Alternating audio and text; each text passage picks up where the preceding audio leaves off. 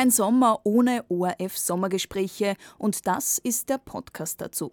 Mein Name ist Simone Striebel und bei mir ist heute SPÖ-Chefin Pamela Rendi-Wagner zu Gast. Sie hat in der Corona-Krise eine besondere Rolle, denn sie ist Impfexpertin, Tropenmedizinerin und war früher im Gesundheitsministerium tätig. Seit 2018 ist sie aber SPÖ-Chefin und konnte in der Corona-Zeit nur von außen mitreden. Von außen reden auch immer wieder andere mit, wenn es um die SPÖ selbst geht. Ob der burgenländische Landeshauptmann Hans-Peter Doskozil oder der Tiroler SPÖ-Chef Georg Dornauer. Wie will Randy Wagner die Partei für die Zukunft aufstellen? Eine meiner vielen Fragen im ORF-Sommergespräch. Frau Randy Wagner, wir haben Sie am Beginn der 2010er Jahre kennengelernt als Impfexpertin, als Expertin für alle möglichen Krankheiten im Gesundheitsministerium, Schweinegrippe, Fukushima-Krise. Sie waren immer dabei. Jetzt gab es äh, die Corona-Krise und wenn Sie im Gesundheitsministerium geblieben wären, wären Sie wohl die Erklärerin dieser Krise geworden. Wäre das eine Rolle, die Ihnen gefallen hätte? Also ich bin mit Leib und Seele Ärztin, dann später natürlich Gesundheitsexpertin im Ministerium gewesen und ich bin jetzt äh, mit vollem Herz äh, SPÖ-Chefin. Das heißt, ich bin jetzt genau zum richtigen Zeitpunkt am richtigen Platz.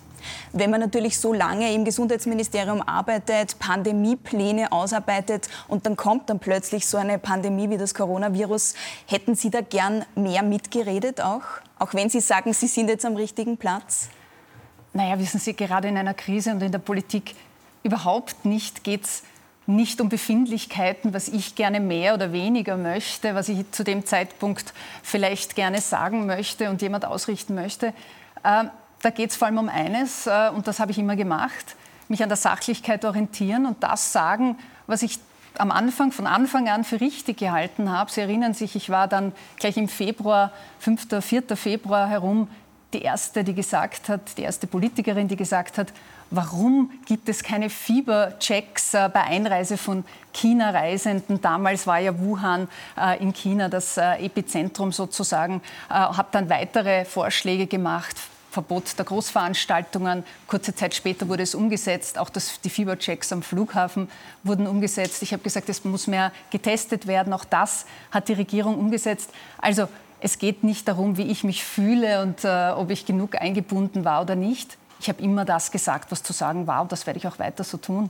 Aber natürlich, Sie können vorschlagen, am Ende entscheidet dann die Regierung, Kanzler, Vizekanzler, Gesundheitsminister, die stehen dann natürlich als Macher da. Ärgert Sie das dann nicht?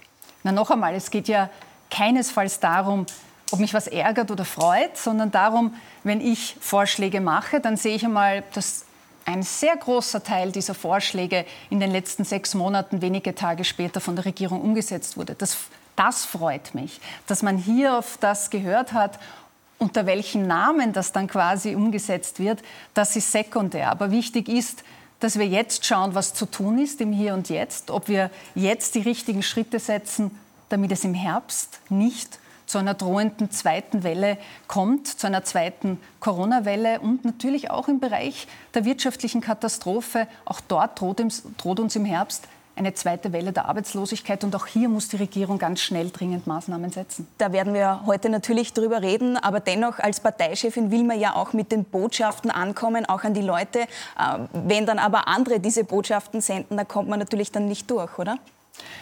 Ich glaube, es ist äh, in der Krise eines wichtig, dass man sachlich ist, dass man zusammenarbeitet und äh, dass man Befindlichkeiten und äh, jegliches taktisches, parteitaktisches Herumgetue wirklich beiseite stellt. Und dass man sagt, jetzt geht's, und es sollte eigentlich immer so sein in der Politik, es geht jetzt um die Gesundheit der Österreicherinnen und Österreicher. Es geht darum, wie wir gut gemeinsam, so schnell wie möglich, so gut wie möglich und so unbeschadet wie möglich aus dieser Krise kommen. Und darum habe ich im Juni auch neben den Gesundheitsvorschlägen natürlich auch ein Maßnahmenpaket zur Bewältigung der da, Wirtschaftskrise. Da werden wir heute natürlich noch drüber sprechen. Am Wochenende hat vor allem dieser Megastau in Kärnten für großes Aufsehen gesorgt. Äh, da gibt es jetzt Schuldzuweisungen zwischen dem Gesundheitsministerium und dem Land Kärnten. Äh, einfach ganz generell, wie würden Sie jetzt, äh, wenn so viele Menschen aus dem Urlaub zurückkommen, man muss natürlich schauen, wie sieht es da aus mit dem Coronavirus, gibt es da vielleicht Infizierte, wie würde dieses Grenzmanagement bei Ihnen aussehen? Na, Sie haben mich zuerst darauf angesprochen, dass ich Gesundheitsexpertin jahrelang war im Ministerium. Und wissen Sie, eine Erfahrung war da schon in den, all den Krisen, die wir damals gemanagt haben, keine vergleichbar mit Corona, das sage ich hier ganz klar.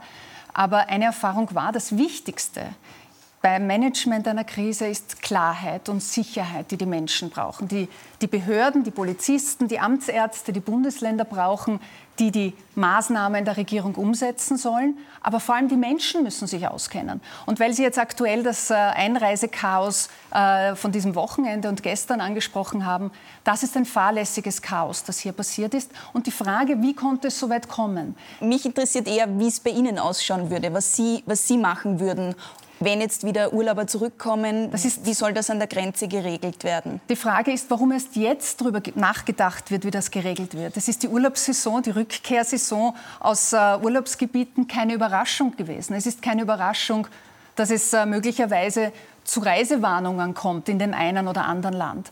Und die Bundesregierung hätte rechtzeitig hier Maßnahmen setzen müssen, einen Plan auf den Tisch legen, organisatorisch vorbereitet sein auf diese Situation. Das hätte ich gemacht, um klare Pläne zu geben, wie gehen wir an den Grenzen vor und unter Einbeziehung aller Bundesländer, unter Einbeziehung der verschiedenen Das sagt ja das Gesundheitsministerium, da sind alle Bundesländer einbezogen worden. Ja, verstehe, aber das ist jetzt Ihnen, passiert. Aber würde von Ihnen gern wissen, der richtige Zeitpunkt wie würden denn Sie, vor dem Sommer wie würden denn Sie kontrollieren? Stichprobenartig, wie es in dieser einen Verordnung steht, oder würden Sie lückenlos einfach alle, alle kontrollieren? Wie würden Sie machen?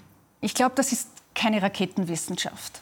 Ich glaube, erstens ist wichtig, man hätte es rechtzeitig machen sollen, zum Zeitpunkt der Lockerungen. Es ist klar, wer lockert, und das war richtig, das zu tun, der muss vorbereitet sein, dass die Virusaktivität wieder ansteigt. Der muss vorbereitet sein, dass die Reiseaktivität beginnt. Und dafür bräuchte es klare Pläne, damit sich alle auskennen. Die Reisenden. Stichprobenartig oder lückenlos? Nein, ich sage Ihnen, Sie, ich sage Ihnen eins, es ist keine Raketenwissenschaft. Man bräuchte nur schauen, wie es andere Länder machen. Und ich glaube, es ist die Frage der Organisation. Und das hätte man vorbereiten können in den letzten Wochen brauchen. Und da gibt es Möglichkeiten anderer Länder, die zum Beispiel eine digitale Online-Registrierung für Reisenden, die Grenzübertritte machen, äh, vorgeschrieben haben. Digital, zwei Tage vor Einreise. Damit hat man dann einen Code. Das ist in einer Sekunde gescannt. Da hätte es keinen Stau an der Grenze gegeben. Nur das braucht Zeit und Vorbereitung. Und diese Rechtzeitigkeit vermisse ich, diese Klarheit, diesen Plan vermisse ich. Und das ist das das ist die Essenz, die es braucht, damit Menschen überhaupt vertrauen in die Regeln, die es gibt. Und wir haben jetzt ein Verordnungschaos, das eigentlich das Vertrauen der Menschen schwächt und Chaos verursacht und es steht der Schulanfang vor der Tür. Und da, wir werden heute noch über ganz, ganz, viele, ganz, ganz viele Themen sprechen. Jetzt waren Sie heuer auch schon, sind Sie auch schon äh, mit dem Flugzeug geflogen in den Urlaub. Ähm, jetzt ist das natürlich immer so eine Sache. Man weiß derzeit eben nicht, was ist in zwei Wochen, wie ist das mit den Reisewarnungen. Würden Sie denn derzeit äh, den Österreicherinnen und Österreichern empfehlen, in ein Flugzeug zu steigen? Kommt immer darauf an, äh, wohin und für welchen Zweck. Äh, ich glaube, dass man das genau beobachten muss. Ich habe das ja auch genau beobachtet, in welches Land äh, ich fahre und habe bis zur letzten Sekunde zugewartet, ob dort alles auch sicher sich entwickelt. Äh, auf jeden Fall ist zu sagen, das hängt vom jeweiligen Reiseziel ab. Da kann man nicht alle Länder über einen Kamm scheren. Das muss man genau beobachten. Und Sie haben gesehen, wie schnell sich die Dinge auch in Kroatien verändern können. Ja, darauf müssen wir in jedem Land vorbereitet sein. Und jeder, der in ein Flugzeug steigt, muss vorbereitet sein, dass sich dort vor Ort die Dinge komplett und schnell ändern können. Allerdings, Frau Striebel, auch wenn man nach Oberösterreich an den Wolfgangsee fährt, haben wir auch gelernt, auch dort kam es zu einem Ausbruch an einem Tourismusort. Das haben wir gelernt, aber auch äh, Infektionen im Flugzeug, am Flughafen sind ja auch sehr viele Leute. Das ist ja auch eine mögliche Gefahrenquelle, oder? Ich muss Ihnen sagen, das, was ich jetzt äh, auch beobachtet habe, was ich gesehen habe, ist, äh, dass die Sicherheitsvorkehrungen, also die Infektionssicherheitsvorkehrungen mit Abstand, Maske, Hygiene an den Flughäfen, die ich gesehen habe, das, was ich darüber gelesen und gehört habe, sehr, sehr gut waren und vorbildlich waren, ähm, dass ich da das große Problem derzeit nicht sehe. Sie haben, wenn wir auf den Herbst blicken, Sie haben es schon erwähnt, äh, die Maskenpflicht, eine äh, Maskenpflicht in Innenräumen, haben Sie gesagt, äh, das könnten Sie sich vorstellen. Wie soll das genau aussehen? In welchen Innenräumen, eventuell auch am Arbeitsplatz? Was sind da Ihre Vorschläge? Ich glaube, der Herbst ist ein, eine, eine Zeit, die sicherlich eine Herausforderung darstellt und verschiedene Schwierigkeiten in sich birgt. Weil es die kältere Jahreszeit ist, die beginnt und sich alles Richtung Innenräume verlagert. Es wird kälter und drinnen im Innenraum, wenn Menschen sich länger aufhalten, steigt natürlich das Infektionsrisiko.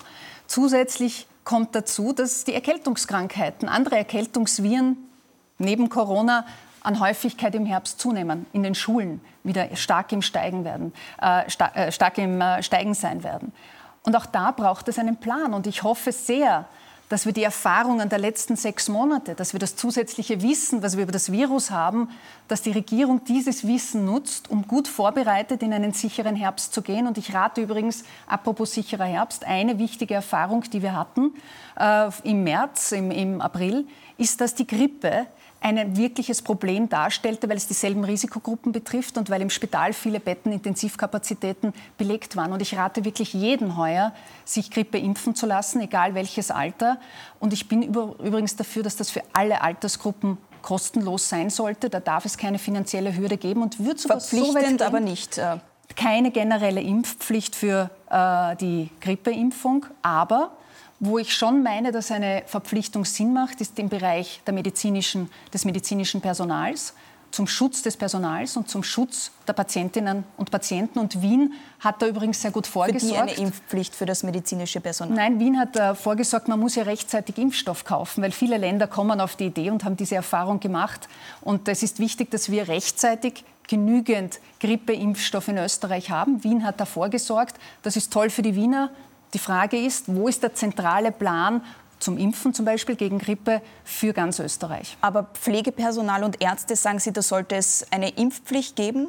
Ja, alle alle, die im Krankenhaus oder im Bereich von Ordinationen, medizinischen Einrichtungen mit Patientinnen und Patienten zu tun haben, weil das nützt uns, wenn wir weniger Grippekranke haben, sind die Spitäler natürlich entlastet, sind die Intensivstationen entlastet und das gibt uns freie Kapazitäten, die wir dringend brauchen im Bereich äh, der Versorgung von möglichen Corona-Patientinnen und Patienten. Was Sie mir noch nicht beantwortet haben, wie das mit der Maskenpflicht in Innenräumen, ja. in welchen Innenräumen, äh, in der Schule, am Arbeitsplatz, wo sollen die Menschen Ihrer Meinung nach eine Maske tragen im Herbst und Winter? Also ich denke, wenn es kälter wird, sich alles nach innen verlagert, die Mindestabstände drinnen nicht mehr wirklich gut eingehalten werden können, dort sollte eine Maskenpflicht sein und zwar in ganz Österreich. Ich halte nichts von Fleckerlteppichen, da kennen sich die Leute nicht aus. Das muss einheitlich geregelt sein vom Bodensee, wenn Sie so wollen, bis zum Neusiedlersee.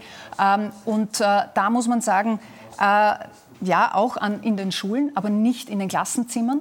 Ich glaube, das ist eine wichtige Unterscheidung, weil wir ja auch wissen, dass Kinder und Jugendliche offenbar, und das sagen die Virologen, keine große Rolle in der Virusweitergabe spielen, aber auch in allen Geschäften. Aber und am Arbeitsplatz jetzt in Büros, können Sie sich vorstellen, dass im Herbst, Winter dann alle im Büro mit der Maske sitzen? Da würde ich sagen, dort, wo der Mindestabstand von eineinhalb Meter nicht eingehalten werden kann, was die Arbeitsplätze betrifft, macht natürlich eine Maske Sinn. Aber ich sage, alle Menschen, die von Berufswegen verpflichtet werden, Masken zu tragen, denen muss man eines zugestehen, nämlich eine Maskenpause. Und ich sage, Minimum ist zwei Stunden. Und diese Maskenpause sollte allen, die eine Maskenpflicht im Rahmen der beruflichen Ausübung haben, wie zum Beispiel dann wahrscheinlich auch in der Gastronomie, im Supermarkt, zugestanden werden. Das ist das Minimum, das wir diesen Menschen äh, in dieser schwierigen Zeit zugestehen weil Sie Fleckerlteppich angesprochen haben, da hat Ihr Parteikollege, der Kärntner Landeshauptmann, mal gesagt, im Juli, warum sollte ganz Österreich Masken tragen, nur weil es in Felden oder am Donaukanal keinen Abstand gibt. Also er sieht das offenbar anders. Das war ein anderer Zeitpunkt und äh, wir haben viele Phasen durchlaufen äh, in den letzten sechs Monaten, seit Corona in Österreich ist. Und da ist das Wichtigste, Klarheit, Sicherheit. Und da bin ich mit Peter Kaiser wirklich einer Meinung. Es braucht einheitliche Entscheidungskriterien und es braucht klare Maßnahmen und Regeln, die die Menschen nachvollziehen können und nicht bezirksweise hier geregelt. Das ist ganz wichtig und es braucht auch eine effizientere Teststrategie. Es muss schneller getestet werden, weil solange es keine Impfung gegen Corona gibt, ist das die einzige Möglichkeit, wie wir diesem Virus Herr werden können, indem wir schneller, rascher testen und Infektionsketten damit schnell unterbrechen können und sich das Virus nicht ausbreiten kann. Frau Rendi-Wagner, bevor wir über die Inhalte Ihrer Partei zur Corona-Krise sprechen, möchte ich noch auf ein aktuelles Thema kommen. Äh, die Vorfälle in Graz, die antisemitischen Vorfälle, äh, haben für große Bestürzung der ganzen Politik in Österreich gesorgt. Am Freitag äh, ist der Präsident der jüdischen Gemeinde in Graz, äh, Eli Rosen, angegriffen worden. Es äh, ist gestern dann ein Täter gefasst worden, ein 31-jähriger Syrer. Ähm, es soll mehrere Angriffe gegeben haben, eben auf die Synagoge auch, Schmieraktionen. Ähm, hat man da, hätte man da früher reagieren müssen? Also ich muss Ihnen jetzt gleich dazu sagen, dass mich das natürlich persönlich sehr schockiert hat, bestürzt äh, macht. Ich habe viele Jahre in Israel gelebt. Ich bin vielleicht in dieser Thematik noch mehr sensibilisiert als andere. Ähm, und ich sage eines, also so Attacken auf eine Synagoge, äh, Gewaltangriffe auf äh, Eli Rosen, das sind inakzeptable Zustände und das würde man eigentlich nicht für möglich halten, aber es ist leider traurige Realität und ich sage, wir müssen hier über Parteigrenzen hinweg, über Parteigrenzen hinweg, hier Schulter an Schulter dem Antisemitismus, egal woher er kommt, den Kampf ansagen. Und da gibt es verschiedene Möglichkeiten auf den verschiedenen Ebenen, aber das muss das Ziel in ganz Österreich sein. Jetzt sind diese Vorfälle in den letzten Jahren leider angestiegen. Braucht es da neue Pläne auch der Politik, um da mehr zu machen? Ich glaube, äh, alles, was wir tun können und noch mehr tun können, um dem Antisemitismus die Stirn zu bieten, ist richtig und wichtig und notwendig. Und äh, da werden Sie in mir eine wirkliche Unterstützerin finden. Und ich sage auch, wir haben uns deswegen auch letztes Jahr äh, sehr stark gemacht, dass zum Beispiel der Rechtsextremismusbericht wieder aufgelegt wird und gemacht wird von der Bundesregierung. Der wurde unter Schwarz-Blau 1 abgeschafft. Ich glaube auch, dass es im Bereich der Polizei, des BVTs, des Geheimdienstes eine bessere Unterstützung braucht, dass die mehr Ressourcen zur Verfügung haben, um hier gut tätig zu werden, auch im Vorfeld, Vorfeld auch präventiv. Und ich glaube auch, und das ist wahrscheinlich der wichtigste Aspekt, dass eine Sensibilisierung in unserem Alltag stattfinden muss und vor allem in allen Bildungseinrichtungen, bei den Kindern, in den Schulen.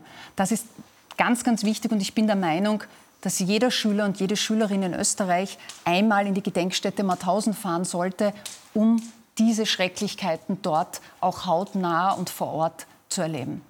Machen wir einen harten Schnitt zu Ihrer Partei, zu den Themen Ihrer Partei in dieser Corona-Krise. Sie sind äh, im letzten Jahr auch gefragt worden, was das Alleinstellungsmerkmal der SPÖ ist. Darauf haben Sie gesagt, daran werden wir arbeiten. Haben Sie denn mittlerweile schon eine Antwort gefunden? Alleinstellungsmerkmal ist ein bisschen so ein bisschen so hochtrabend und, und, und, und klingt da irgendwie so ist abgehoben. Ja ich glaube, und, und das sage ich Ihnen ganz persönlich, ich glaube, dass die SPÖ die einzige politisch glaubwürdige Partei ist in diesem Land, der es um die folgenden Sachen geht. Einfach darum, dass es gute, faire Arbeit gibt für die Menschen, nämlich für alle Menschen, Vollbeschäftigung mit fairen Löhnen dass es äh, kann man es in einem Satz auch sagen? Nein, weil so einfach ist es nicht, weil wir stehen für sehr viel, Frau Striebel, äh, aber vor allem für faire, gute Chancen für alle in der Gesellschaft, Chancengerechtigkeit. Das beginnt bei den Kindern mit dem offenen Bildungszugang, so wie ich die Chancen in den 70er, 80er Jahren durch die Sozialdemokratie von Bruno Kreisky erleben durfte. Diesen Weg müssen wir weitergehen und die Sozialdemokratie steht für eine Gesellschaft, in der es gerecht zugeht und die, denen es ein bisschen besser geht, ein bisschen mehr beitragen im Sinne einer Verteilungsgerechtigkeit. Gerade in dieser Krise ein wichtiges Thema. Und ich muss Ihnen auch sagen, und das ist jetzt vielleicht Ihnen neu, mir geht es auch darum, dass wir der nächsten Generation, den Kindern und den Enkelkindern eine Welt hinterlassen, die noch lebenswert ist. Das sind alles ja Dinge, wofür die Sozialdemokratie Das war jetzt kein, kein Satz, aber äh, das ist auch das zu ist, kurz für uns. Äh, Sie fordern ja eine Vier-Tage-Woche jetzt im Zuge dieser Corona-Krise, ähm, einen Tag weniger arbeiten, äh, fünf Prozent etwa weniger verdienen. Die Kosten teilen sich Arbeitnehmer, Arbeitgeber und das AMS. Jetzt sagen aber viele Unternehmen, wir haben in dieser Krise, in dieser Corona-Krise schon so gelitten, bieten, das können wir uns einfach nicht leisten. Was sagen Sie den Unternehmen? Schauen Sie, wir haben ja jetzt schon eine Arbeitszeitverkürzung, nämlich in der radikalsten Form. Das ist die Kurzarbeit, die seit einigen Monaten in Österreich gerade umgesetzt wird. Und da waren mehr als eine Million Gemeldete in der Kurzarbeit. Und viele Unternehmer nehmen das in Anspruch. Und da verzichten sogar die Arbeitnehmerinnen auf etwa bis zu 20 Prozent ihres Lohns. Ist aber nur eine temporäre Maßnahme. Völlig richtig. Sie wollen ja, dass die aber Arbeitszeitverkürzung für drei Jahre, richtig. das ist, ja ganz was, das ist ja ganz was anderes. Und da fragen sich natürlich viele Firmen, wie sie aber sich das leisten Ich würde Ihnen das können. jetzt gerne so beantworten. Die Frage, Sie haben gesagt, das ist temporär, weil es natürlich nur ein Kriseninstrument ist, die Kurzarbeit, wie wir sie jetzt haben. Die große Frage ist, Was ist in, den ein, in einigen Monaten, wenn die Kurzarbeit zu Ende ist? Was ist dann? Was heißt das dann für die Unternehmer? Was heißt das dann für die Beschäftigten, wenn die Wirtschaft noch immer nicht angesprungen ist, die Aufträge noch immer nicht da sind? Und genau deswegen, für den Zeitpunkt nach der Kurzarbeit, habe ich gesagt, dass der Staat für jene Unternehmen, die es wollen, für die das passend ist, ein Angebot machen soll und eine Vier-Tage-Woche fördern soll, die es den Unternehmen ermöglicht, die Beschäftigten zu halten, trotz schlechter Auftragslage und den Menschen ermöglicht, ihren Job zu behalten. Aber keine neuen Arbeitsplätze unter schaffen. fast gleichem Lohnausgleich. Keine, aber dadurch werden keine neuen Arbeitsplätze geschaffen. Frau Striebel, das muss man im Kontext des Wirtschaftswachstums sehen, das dann parallel passiert. Wir haben eine eher düstere Prognose, auch für nächstes Jahr und auch das übernächste Jahr. Aber mittelfristig gesehen ist es ein gutes Instrument, um trotz Wirtschaftskrise, trotz schlechter Aufträge den Unternehmen es zu ermöglichen, ihre Beschäftigten zu erhalten, äh, den Menschen ermöglicht, den Job zu behalten. Und wenn die Wirtschaft dann anspringt, dann ist es ein Instrument, wenn mehr Aufträge reinkommen, zusätzliche Arbeitsplätze zu schaffen. Ich habe auch, ich beim, ich sagen, auch, es ein freiwilliges beim, beim WIFO, beim Wirtschaftsforschungsinstitut nachgefragt und die haben gesagt, äh, für die Industrie, wenn so ein Modell kommen würde, ähm, dann würde es möglicherweise dazu führen, dass es noch mehr Automatisierungsprozesse gibt. Und auch aus, der, aus, auch aus der Industrie, die Chefin der Salzburger Aluminium AG hat gesagt, das schafft jetzt keine zusätzlichen Arbeitsplätze und die ist einfach nicht leistbar für die Firmen. Aber deswegen habe ich ja gesagt, es muss ein freiwilliges, gefördertes Modell sein. Das ist ein Angebot. Das ist ein Angebot für die Unternehmen, für die Branchen, die es in dieser Phase als Fortsetzung der Kurzarbeit für sich benötigen. Es ist ein Vorteil für ein Unternehmen, die Beschäftigten zu halten, weil irgendwann hoffentlich springt ja die, die, der Wirtschaftsmotor wieder an. Und wenn ein Unternehmer jetzt 20 Prozent der Belegschaft kündigen muss und er kriegt dann viele Aufträge rein, na glauben Sie, wie lange der braucht, um neue Beschäftigte anzulernen und anzuheuern? Diese Planungssicherheit ist ganz, ganz wichtig. Das ist ein Begriff Stay on the Job, sagt man in der, äh, in der Betriebslehre dazu. Und das ist das Angebot für die Branchen, für die Unternehmer, die nach der Kurzarbeit dieses Angebot annehmen wollen, um Beschäftigte zu halten. Sie haben am Wochenende gab es sehr, sehr viele Aussendungen von SPÖ-Organisationen, äh, von den Ländern, die sich geschlossen hinter Sie stellen. Und das ist immer so ein Zeichen, dass es vielleicht doch nicht so eine Geschlossenheit gibt. Es gibt nämlich einige in Ihrer Partei. Das verstehe ich jetzt nicht, aber gut.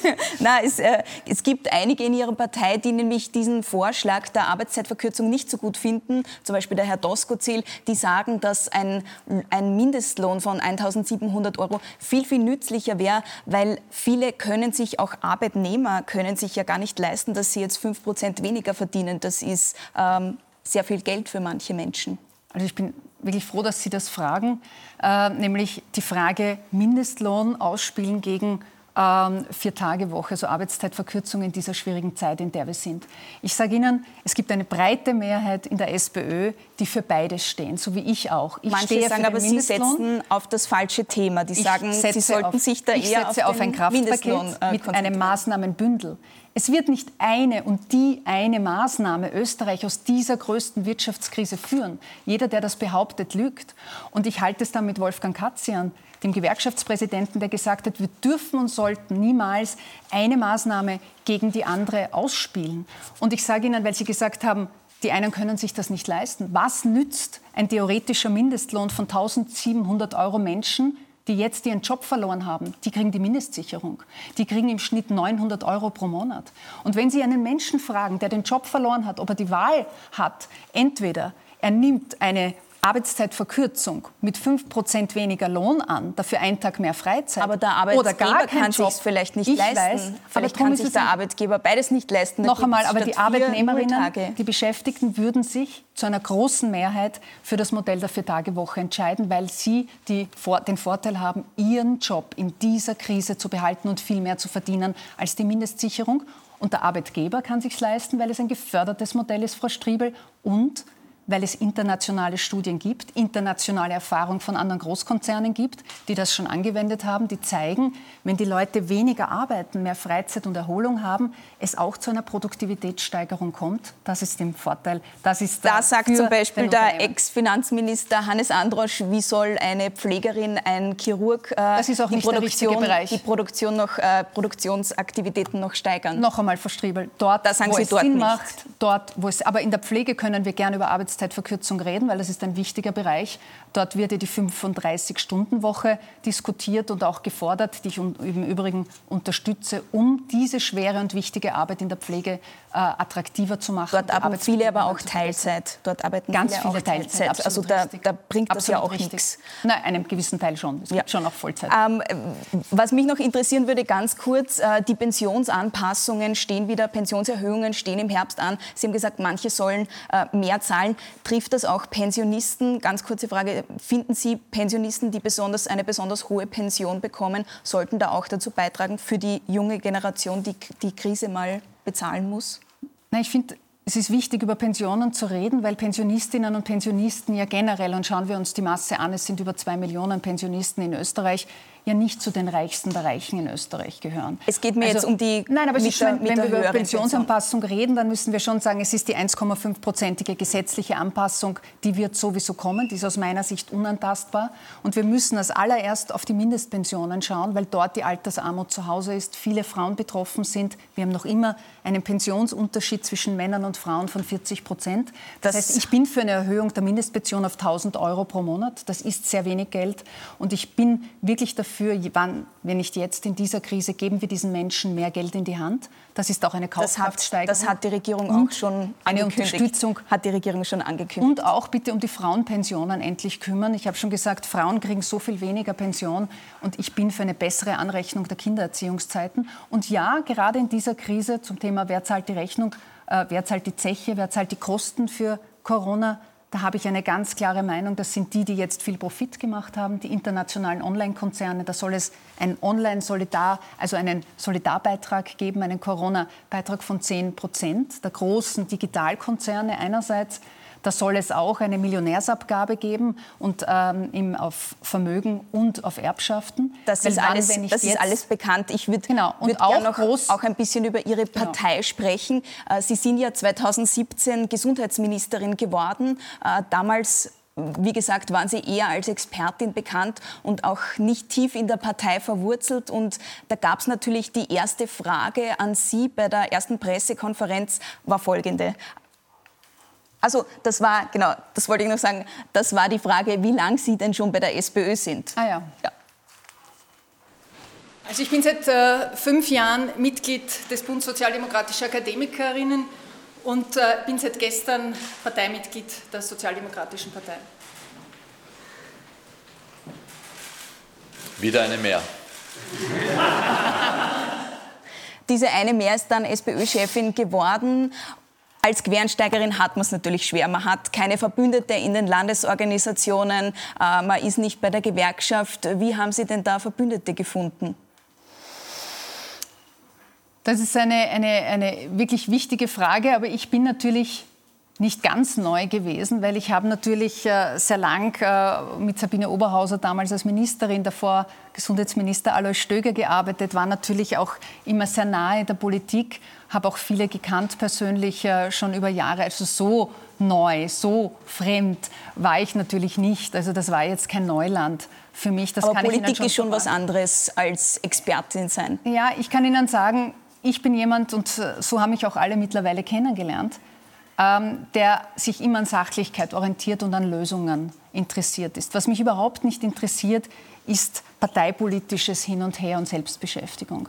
Das ist etwas, das was ich überhaupt immer zur Seite geschoben habe. Sehr, sehr viel gemacht in und, den letzten Jahren. Genau, aber ich könnte allen Politikerinnen und Politikern einen Rat geben, dass wir gerade in dieser Zeit, aber eigentlich gilt es immer, aber gerade in dieser Zeit uns nicht um eigenes, um Selbstbeschäftigung, unsere äh, Energien sozusagen äh, verwenden, sondern dass wir uns um die Lösungen äh, bemühen, um Österreich aus dieser größten sozialen und wirtschaftlichen Krise herauszuführen. Und da sind wir als SPÖ natürlich alle in der Verantwortung, das auch zu tun. Da hat doch jeder die Verantwortung.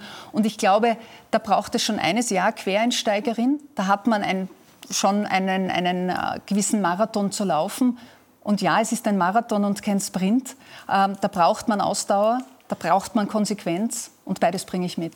Aber diese Selbstbeschäftigung, das haben Sie vielleicht noch nicht allen Parteikollegen gesagt. Denn auch jetzt, auch in dieser Corona-Krise, gab es eben immer wieder Querschüsse. Ich habe zuerst schon den Mindestlohn angesprochen. Es gab sogar einen Tag im letzten November, da sind Rücktrittsgerüchte von Ihnen gestreut, äh, nicht von Ihnen, aber von einigen aus Ihrer Partei gestreut worden. Da gab es ähm, Twitter-Meldungen, wo zum Beispiel Ihr Clubvize, der Herr Kollross, auf Twitter geschrieben hat, manchmal muss man zur Kenntnis nehmen, dass es nicht mehr geht, Schluss aus. Ähm, haben Sie da nie, haben Sie da nie, sind Sie da nie aufgetreten und haben gesagt, so, äh, was ist mit euch los? Natürlich haben wir Diskussionen geführt. Und glauben Sie, warum ich diese Fragen bei der letzten Mitgliederbefragung gestellt habe, warum ich darauf bestanden habe, dass wir jetzt sagen, Schluss mit der Selbstbeschäftigung, Schluss mit inhaltlichen Richtungsstreits und Vorsitzstreitereien. Weil wir als Partei werden alle dafür gewählt, dass wir die Arbeit machen, um das Leben der Menschen zu verbessern. In dieser Krise, um die Menschen aus dieser Krise so schnell wie möglich herauszuführen. Wir werden nicht gewählt, um uns über Parteiinterner zu unterhalten und das schon gar nicht öffentlich. Und wissen Sie, was bei dieser Mitgliederbefragung, über die ich mich wirklich gefreut habe, weil sie mich und die Partei dann, gestärkt hat. Wo es dann Manipulationsvorwürfe Darf ich aber schon aussprechen, hat, was sagen? das Ergebnis war? 96 Prozent der Mitglieder, Frau Striebel, haben eines gesagt, die Partei soll mit der öffentlichen Diskussion, mit dem öffentlichen Hickhack endlich aufhören und nach außen geschlossen inhaltlich arbeiten. Und das ist ein Auftrag für uns alle, das ist ein Auftrag für mich, den ich respektiere. Für mich zählt die Stimme der Mitglieder und das muss jeder mit sich ausmachen, der sich nicht an diesen Auftrag der Mitglieder der Sozialdemokratie hält. Aber wie oft rufen Sie zum Beispiel den Herrn Doskozil an und sagen, warum hast du schon wieder dieses Interview gemacht? Oder ich glaube, öfter, als ihm öfter, öfter als ihm lieb ist. Ja. Und in Tirol waren Sie ja jetzt beim Herrn Dornauer. Da gibt es jetzt äh, offenbar jetzt eine neue äh, Allianz. Äh, Sie haben, der unterstützt Sie offenbar jetzt auf einmal. Nein, ich habe ja schon gesagt, ich, ich bin ja äh, im Sommer und auch in den Monaten davor, ab dem Zeitpunkt, wo das jetzt nach Corona wieder möglich war, viel in den Bundesländern unterwegs gewesen. Wie Sie sagen, es in Tirol, ich war auch in Vordelberg, in Kärnten, in der Steiermark mehrmals, auch um die Bürgermeister dort, Donauer ist ja auch Bürgermeister, äh, zu besuchen, um mich auszutauschen. Ja, es ist wichtig, diesen Kontakt mit den Bürgermeistern der Basis zu halten, weil die machen eine Politik ganz nah bei den Menschen. Und dort müssen wir hin. Die Funktionäre, da haben äh, zwei Funktionäre von Ihnen äh, in der letzten Woche für Aufsehen gesorgt. Ähm, die sind nämlich Mitglied bei der weißrussischen österreichischen Gesellschaft und haben im weißrussischen Staatsfernsehen Werbung für den Präsidenten Lukaschenko, der äh, völlig in der Kritik steht. Äh, ihm wird Wahlmanipulation vorgeworfen, Gewalt gegen Demonstranten. Haben solche Leute bei Ihnen in der Partei einen Platz? Ich sage Ihnen, diese Position, und das wissen alle, teile ich, teilt die Partei in nicht einmal einen Beistrich. Wir haben eine ganz klare Haltung. Wir verurteilen die Gewaltexzesse in Weißrussland. Wir verurteilen diese unrechtmäßige Wahl und auch das Ergebnis erkennen wir nicht an. Ich äh, schließe mich voll dem Ergebnis der EU-Ebene an, die diese Wahl wiederholen möchte unter internationaler Beobachtung. Das ist die Position der SPÖ. Das SPÖ, ist meine Position. Aber, aber von den Funktionären hm, naja, da, was, denken Sie da über naja, Parteiausschlüsse etc. nach? Was nicht richtig ist, ist, dass dieser äh, Mensch oder diese Menschen unter dem oder im Namen der SPÖ hier gesprochen haben. Das ist falsch, das ist unrichtig. Gibt's da Die wurden schriftlich, ich habe meinen Bundesgeschäftsführer aufgefordert, schriftlich aufzufordern, das zu unterlassen, sonst wird es Konsequenzen geben. Und zwar seitens der Niederösterreichischen Landespartei, in dem ersten Fall, weil das auch die zuständige Landespartei ist. Ein Thema, hat Ihre Partei in den letzten Jahren auch so ein bisschen gespalten. Es ist fünf Jahre her, dass es diesen Sommer gegeben hat, wo eine Million Flüchtlinge aus Syrien, aber auch aus anderen Ländern äh, nach Europa gekommen sind, äh, wo der Bundeskanzler hieß noch Werner Feimann, hat sich Angela Merkel angeschlossen, wir schaffen das. Dann gab es plötzlich eine Asylobergrenze, einen Schwenk und Werner Feimann musste gehen. Und es gab bei Ihnen in der SPÖ dann auch natürlich Arbeitsgruppen, Migrationsrichtungspapiere, aber dennoch dennoch ist es so, man kennt sich nicht wirklich aus, wo auch Sie stehen. Mhm. Sind Sie bei denen, die sagen, Flüchtlingen muss geholfen werden, wir müssen, wir müssen welche aufnehmen oder bei den eher kritischen in Ihrer Partei? Ich sage Ihnen, ich halte mal jetzt überhaupt nichts von Kasteldenken und sagen, bin ich dort oder da. Ich sage, ich mache das, was ich für vernünftig halte und in der Situation notwendig. Und äh, wir haben da in der SPÖ auch eine ganz klare Linie und die sage ich Ihnen jetzt. Da gibt es zwei Teile. Das eine ist die Akuthilfe. Wenn wir jetzt schauen, was in Griechenland in den Lagern passiert, und das war vor einigen Monaten schon der Fall, dass es hier schreckliche hygienische Zustände gibt, Hungernöte gibt, äh, gar keine wirklichen Unterbringungsmöglichkeiten, dann darf die EU, dann darf Österreich hier nicht vorbeischauen. Aber und soll Österreich da Flüchtlinge aufnehmen? Das da habe ich ganz klar gesagt. In Nein. Ihrer Partei gibt es da auch verschiedene Meinungen. Ganz klar, wenn wir zu unseren Werten stehen und ich stehe dazu, dann sollen wir das so wie andere EU-Staaten das ja auch machen, wie Deutschland übrigens, Seehofer, CSU, immerhin ein Parteikollege unseres Bundeskanzlers, äh, das auch macht. Ich habe immer gesagt, ja, wir müssen in dieser Extremsituation Kinder, unbegleitete Minderjährige aufnehmen können, gemeinsam Wie viele sollte Österreich da aufnehmen? Nein, das überlasse ich ja wirklich Experten, das, was möglich ist. Aber ich sage eine Zahl, die dort eine menschliche Tragödie verhindert. Und wir müssen aber auch vor Ort die Zustände gemeinsam als Europäische Union verbessern. Und, das ist der zweite große Teil, und darauf poche ich wirklich und wir alle, dass man die Ursachen dieser Flüchtlingsbewegungen als Europäische Union wirklich versucht, nachhaltig zu verhindern. Sonst wird dieses Trauerspiel nie aufhören. Das ist kein Picknick und kein Ausflug, den diese Leute machen. Das machen sie aus einer großen Not heraus. Und wir müssen die Ursachen für diese Not, es geht nicht immer, aber dort, wo es möglich ist, verhindern. Da muss man sich wirklich viel überlegen und es braucht, und das steht in unserem Konzept und ist nicht neu, Frau Striebel, eine einheitliche EU-Asylpolitik. Es braucht ein einheitliches, rasches Asylverfahren. Es darf hier nicht ein Fleckerlteppich über die EU sein. Da muss es eine einheitliche EU-Linie geben, eine einheitliche Strategie, wie man die Flüchtlingsursachen bekämpft, eine Frontex-Aufstockung. Wir können jetzt nicht das ganze EU-Projekt, ja, äh, EU-Projekte ähm, besprechen. Ihre Partei war auch in der Wien, die Wiener Partei, die SPÖ Wien, war auch in dieser Flüchtlingsfrage gespalten. Da gab es dann sogar eine Kampfabstimmung um die Nachfolge von Michael Häupl. Ähm, jetzt gibt es Wien-Wahlkampf und die Wiener Wahl ist für die SPÖ eine sehr, sehr, sehr wichtige Wahl. Werden Sie sich denn auch im Wahlkampf einbringen? Wir alle werden uns hinter, vor, seitlich unserer Wiener Kolleginnen und Kollegen in diesem Kampf, in dieser Wahlauseinandersetzung stellen. Das haben wir schon klar gemacht. Ähm, und äh, wir sind in ganz enger Abstimmung. Äh, Corona-bedingt gibt es ja nicht den klassischen Wahlkampf. Das ist ein Problem. Und unter anderem habe ich zum Beispiel erst letzte Woche mit dem Wiener Stadtrat, Gesundheitsstadtrat Hacker, zu einem ganz wichtigen Thema Gesundheit wie wir unsere Spitäler krisenfest weitermachen, Aber mit dem trotz Herrn, corona Mit dem Herrn Ludwig werden Sie da auch Wahlkampfauftritte absolvieren. Sie haben ja bei der, bei der, Wien, äh, bei der Nationalratswahl in Wien nicht so ein gutes Ergebnis gehabt. Äh, 27 Prozent waren es damals in Wien. Äh, Michael Häupl hat damals 39 Prozent gemacht. Ist das vielleicht auch ein Grund, warum Sie vielleicht nicht also, eingeladen werden Herrn nur, Ludwig? Also nicht Äpfel mit Birnen vergleichen. Ja, aber ein bisschen, nein, nein, nein. Man kann nicht ein Ergebnis einer Nationalratswahl eins zu eins vergleichen mit dem Ergebnis einer Landtagswahl. Natürlich, also aber Sie hatten nicht so ein gutes Ergebnis ja, aber dann bei der Wahl. Sie es mit der letzten Nationalratswahl vergleichen. Der Herr Ludwig, der tritt ja auch eher so als Liste Ludwig an. Beim Herrn Doskozil musste also man die, die SPÖ mit der Lupe suchen am Plakat. Ärgert Sie dann das als Parteichefin? Also noch einmal, es geht ja nicht ums Ärgern. Wir sind die Sozialdemokratische Partei Österreichs. Wir stehen Schulter an Schulter.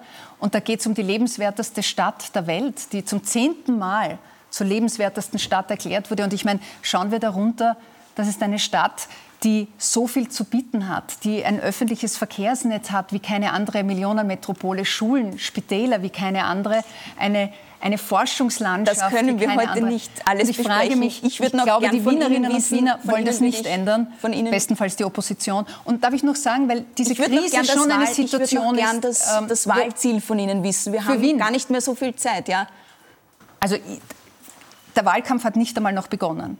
Und ich glaube, eines ist klar, egal welche Wahl, jede Wahl beginnt bei Null. Und da muss man mit aller Demut rangehen. Und bevor der Wahlkampf begonnen hat, können wir hier kein Ergebnis vorwegnehmen, auch nicht vom Wahltag, weil das letzte Wort haben die Wählerinnen und die Wähler. Aber was da schon wichtig ist, in einer Krise wie dieser braucht eine Millionenstadt aus meiner Sicht viel Erfahrung, Kontinuität, Stabilität. Und all das bringt Michael Ludwig mit. Was eine Stadt wie diese nicht braucht, ist ein Experiment. Und Koalitionen, hätten Sie da einen Favoriten? Soll er wieder mit den Grünen oder mit der ÖVP vielleicht koalieren? Auch da haben die Wienerinnen und Wiener das Wort. Und dann werden wir, und das wird die Wiener Partei machen, sich Überlegungen äh, dazu anstellen, mit wem welche besten Programme für, die Wien, für Wien und für die Wienerinnen und Wiener in den nächsten Jahren umsetzbar sind. Mit wem am besten? Frau Rendi-Wagner, Sie haben bei der letzten Wahl, wir haben es ganz am Anfang im Beitrag gesehen, wirklich äh, das schlechteste Ergebnis äh, eingefahren der SPÖ. Das alles nach dieser ganz großen Ibiza-Krise und auch jetzt äh, in der Corona-Krise haben Sie eine Expertise, aber das kommt offenbar nicht bei den Menschen an, wenn man sich die Umfragen ansieht. Wie erklären Sie sich das? Ja, Umfragen, also ich will nur sagen, es ist, gestern war eine aktuelle Umfrage, die uns immerhin hier ähm, bei 21 Prozent sieht. Das ähm, Ergebnis aber von der Nationalratswahl? Von der Nationalratswahl, aber das ist eine Zunahme, ein, ein steigender Trend in den letzten Wochen und Monaten. Äh, macht mich das zufrieden? Lehne ich mich zurück? Äh, Sage ich, damit ist es erledigt? Nein, ganz und gar nicht. Das Ziel jeder Politikerin, jedes Politikers ist, so viel Vertrauen wie möglich zu bekommen. Und da sind wir alle gefragt, da haben wir alle Verantwortung in der Partei, dafür Tag und Nacht zu kämpfen. Und noch einmal, da braucht es Ausdauer und Konsequenz. Da braucht es einen Marathon, der uns hier zum Ziel bringt. Und im Übrigen, die nächste Wahl in Wien ist, soweit ich weiß, in vier Jahren ja, da müssen wir noch etwas Ausdauer haben. Und Manchmal liegen Sie sogar in den Umfragen hinter Aber den Grünen, ähnlich wie na, Ihre Kollegen. Also das ist jetzt ein bisschen bei manchen, bei manchen Umfragen also, sind auch die Grünen vor die, die, die müssen Sie mir jetzt die zeigen, auch, die Umfrage. Die sind auch Aber sozial, die wollen auch glaub, äh, das Arbeitslosengeld erhöhen. Könnte so, es irgendwann... Könnte wo es irgendwann, wollen die das Arbeitslosengeld erhöhen? Ja, das ist eine lustige Überraschung. Partei, die Grüne Partei möchte das schon erhöhen. Ja, ähm, also, also das die Grünen Sie irgendwann als soziale Partei auch ablösen? Ich sage Ihnen was. Rot. Rot ist ja nicht eine Farbe, die man sich aus taktischen Gründen leicht aufpinseln kann, so wie Sie das jetzt beschreiben. Rot ist Haltung. Rot ist etwas, wofür man kämpft. Das ist eine Orientierung, eine politische, um das Leben der Menschen gerechter zu machen, besser zu machen. Das ist Rot. Und wenn ich mir die Regierungsarbeit der Grünen, aber der ÖVP anschaue, dann sehe ich einmal ein Regierungsprogramm, das mehrheitlich türkis geprägt ist, das auch in vielen Teilen eine Fortsetzung des schwarz-blauen Regierungsprogrammes ist, wo die Korrektur zum Beispiel dieser falschen Sozialhilfe, der, der, Mindestsicherung, die sogar der Verfassungsgerichtshof jetzt kritisiert hat und gekippt hat, diese Reparatur wurde noch immer nicht gemacht. Wo ist die soziale Handschrift hier der Grünen? Warum wurde das, das Arbeitslosengeld nicht alles, nicht erhöhen? Wir können aber, das jetzt nicht ja, aber alles Behauptung das sind Ihre ja, aber das alles spricht gegen eine soziale Handschrift. Also Sie sagen, Sie, Sie werden, die werden Sie nicht überholen. Die, die, soziale Handschrift, die soziale Glaubwürdigkeit der Grünen ist vom Regierungsprogramm weg bis heute nicht gegeben. Ich persönlich würde mir mehr Durchsetzungsvermögen der Grünen in dieser Koalition wünschen. Und mehr soziale Handschrift ist. Äh, Durchsetzungsvermögen und äh, Entscheidungen äh, zu treffen, das ist ganz wichtig als Politikerin. Äh, wir haben in unserem Sommergespräch auch diese Rubrik, wo wir Sie vielleicht ein bisschen ah. besser kennenlernen, unsere Entweder-Oder-Fragen. Ich sage Ihnen zwei Beispiele und Sie wählen ein, einen Begriff aus. Ihr Traumjob Gesundheitsministerin oder SPÖ-Chefin? SPÖ-Chefin. Der bessere Kanzler Werner Feimann oder Christian Kern? Bruno Kreisky, der längst dienendste sozialdemokratische Bundeskanzler, hat Österreich modernisiert wie kein anderer. Sie können sich nicht zwischen Christian das Kern werde ich hier und nicht machen. Äh, das wollen Sie nicht machen. Aber Ihr Lieblingsparteirebell vielleicht äh, Georg Dorner oder Hans-Peter Doskozil? Also beide für verschiedene Dinge, glaube ich. Ich würde mit äh, Dornauer lieber wandern gehen und äh, musizieren, weil das kann er irrsinnig gut. Und mit, mit dem Hans-Peter würde ich eher ein Schnitzel essen gehen. Ein Schnitzel essen. Was braucht es zuerst, Vermögenssteuer oder Pflegereform? Beides. Ihr Lieblingskoalitionspartner ÖVP oder die Grünen, die Sie jetzt so kritisiert haben? Ich sage Ihnen, diese Regierungsperformance, dieses Chaos an den Grenzen, dieses Verordnungschaos, diese Planlosigkeit in der Corona-Krise, das hat mich nicht überzeugt und äh, würde mich jetzt hier und jetzt nicht also, spontan eine Farbe rufen lassen oder okay. eine Partei. Okay. Ähm, es muss der Anspruch einer jeden Bundesparteivorsitzenden sein, die Beste zu sein, hat Hans-Peter Doskozil mal gesagt. Äh, und er hat gesagt, wenn jemand bessere Werte hat, dann soll er bei der nächsten Nationalratswahl antreten. Sehen Sie sich derzeit als die Beste für die SPÖ? Also wir wählen in vier Jahren. Und ich würde wirklich jedem raten, sich jetzt mit dem Hier und Jetzt und den Problemen, die es in Österreich gibt, die größte Wirtschaftskrise, die größte Arbeitslosigkeit, mit diesen Problemen auseinanderzusetzen, wie wir dieses Land äh, so schnell wie möglich aus dieser großen Krise führen. Das ist meine Aufgabe. Und ich glaube, es interessiert sich kein Mensch, wenn wir jetzt da rausgehen, dafür, für welche Funktionen, Rollen irgendwer in vier Jahren äh, in Frage kommt. Das sehe ich die falsche Beschäftigung. Das ist eine abgehobene politwissenschaftliche Diskussion, vielleicht für Analysten gut und Politikwissenschaftler. Wir sind gewählt, um Politik für die Menschen zu machen und nicht um einen Selbstzweck, nämlich irgendwelchen Diskussionen, weil es lustig ist in über vier Jahre. Das sollten Sie vielleicht auch Ihren Parteimitgliedern manchen sagen, die dann natürlich solche Aussagen treffen. Naja, wenn Sie mich persönlich fragen, ich kann Ihnen schon sagen, natürlich habe ich es vor. Aber ich beschäftige mich damit jetzt nicht. Ich beschäftige mich damit nicht, weil ich jetzt Politik mache, Sache, Lösungen. Da geht es mir um das größte Konjunkturpaket äh, der Geschichte. Aber Sie wollen Spitzenkandidatin, Sie wollen Spitzenkandidatin bei der nächsten Nationalratswahl Ja, natürlich. Wenn Sie mich jetzt persönlich noch einmal fragen, natürlich habe ich das vor, nichts anderes und ich arbeite Tag und Nacht um Politik für die Menschen zu machen, die Arbeitslosigkeit zu bekämpfen und äh, die Wirtschaft zu unterstützen, die Beschäftigten zu halten. Das sind unsere Aufgaben, die wir als Politik haben. Und nicht uns zu unterhalten, welche Funktionen und Jobs wir in vier Jahren haben. Das ist Selbstbeschäftigung. Und heute war Olaf Scholz da. Und ich sage Ihnen, Olaf Scholz hat mir das auch äh, so mitgegeben. Die wählen in einem Jahr. Ich finde gut, dass die SPD sich geschlossen jetzt für den Spitzenkandidaten hier äh, entschieden hat. Aber es hat gezeigt, er ist, der Kanzler, er ist der Kanzlerkandidat der SPD. Genau. Im letzten wenn Einigkeit und Geschlossenheit, haben, Im letzten Sommergespräch dann, haben dann Sie gesagt, Sie möchten auch äh, Bundeskanzlerin werden. Möchten Sie noch immer Bundeskanzlerin werden? Ist das noch immer Ihr Ziel? Na, selbstverständlich haben wir das vor. Aber Frau Striebel, es geht jetzt nicht darum, dass ich darüber nachdenke, welche Berufswünsche und Rollen ich habe. Jetzt kümmere ich mich um die Lösungen, die es braucht.